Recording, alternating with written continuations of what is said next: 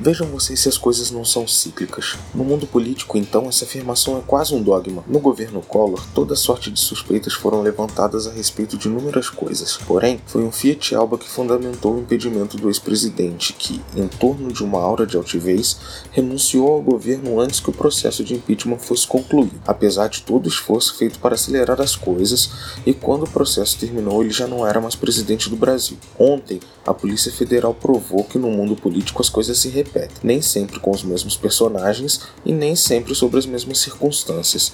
Depois de tantas acusações feitas ao ex-governador do estado, o senhor Antônio Garotinho foi preso sob acusação de compra de votos. Justo compra de votos. Entre tantas acusações graves, uma simples compra de votos foi o que colocou um homem tão poderoso atrás das grades. Fiquem atentos, senhores políticos, o cerco está apertando e tudo indica que mais cedo ou mais tarde aquele que deve vai pagar.